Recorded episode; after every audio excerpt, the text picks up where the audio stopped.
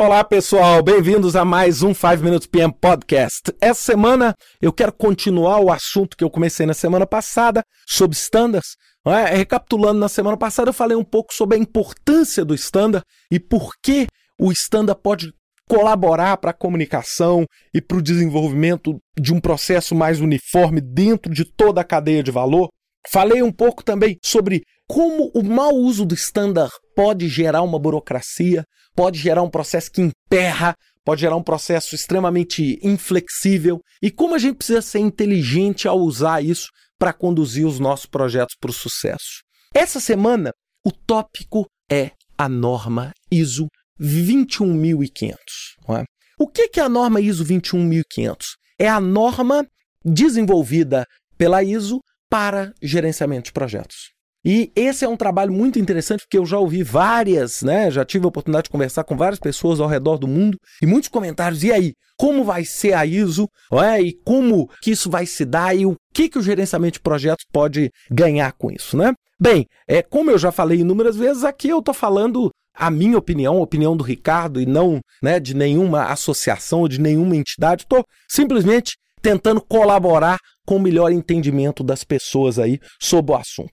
Bem, é, a ISO ela está sendo desenvolvida por 31 países, dentre eles o Brasil, é, os Estados Unidos, vários outros, com sete países que estão observando esse processo. É? Cada país envia até dois membros, é? tem dois membros normalmente, e cada país tem o direito a um voto, é? a um voto dentro do processo. É? é um processo que envolve, sem dúvida nenhuma, diferentes culturas, diferentes percepções do gerenciamento de projetos e por isso muitas vezes toma um tempo, não é? Ou seja, a data que esse standard está prevista para ser publicada é o final do mês de agosto de 2012, segundo o site oficial da ISO. E esse standard já teve, né? Já teve, ele foi, foi iniciado em 2007, já tivemos é, tiveram várias reuniões. E esse ano teve uma reunião em Tóquio, alguns meses atrás. O ano que vem vai ter uma reunião novamente no Rio de Janeiro. É? E existe aí a perspectiva aí para 2011, 2012, você está com esses trabalhos é, finalizados. Bem, como é que são as participações nesse processo? É? Ou seja, o PMI está tendo uma participação grande, né? Pelo que eu vi na PMI Today de agosto de 2008, foi publicado no PMI Today que ele participa né, do Technical Advisory Group né, dos Estados Unidos e o secretariado dessa norma é feita através da ANSI, ou American National Standard Institute, que é a ABNT americana, no qual, inclusive, o PMBOK é certificado, né? uma norma ANSI. E o PMI está fazendo né, esse trabalho, óbvio, indiscutivelmente, com vários outros membros, inclusive com a alegria muito grande de termos aí dois participantes brasileiros, o Ângelo Vale, o professor Ângelo Vale e o Walter Kraus, todos do PMI do Rio, é? ou seja, grandes colegas, inclusive o Ângelo me ajudou enormemente aí em colocar esse, essas informações no papel para preparar um pouquinho esse podcast para vocês. Bem, então observem bem, então o PMI está fazendo isso, a IPMA, ou International Project Management Association, está participando diretamente desse processo. Então, é um processo que está tentando o quê?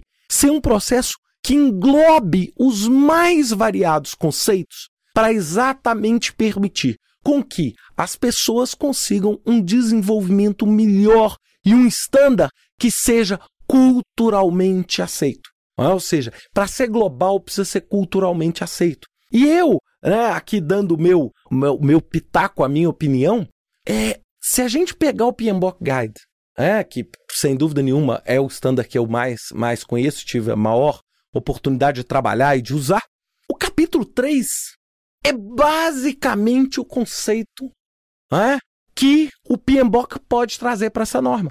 É, ou seja, como é que os processos se encadeiam, como é que eles se estruturam, perceberam? Como é que os termos vão se dar?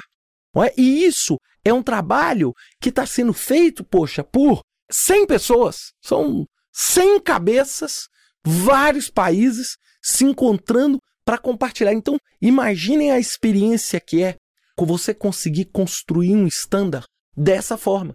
E sem dúvida nenhuma, com o poder que a ISO tem, É, esse vai ser um standard que vai colocar cada vez mais o gerenciamento de projetos como algo fundamental dentro das organizações.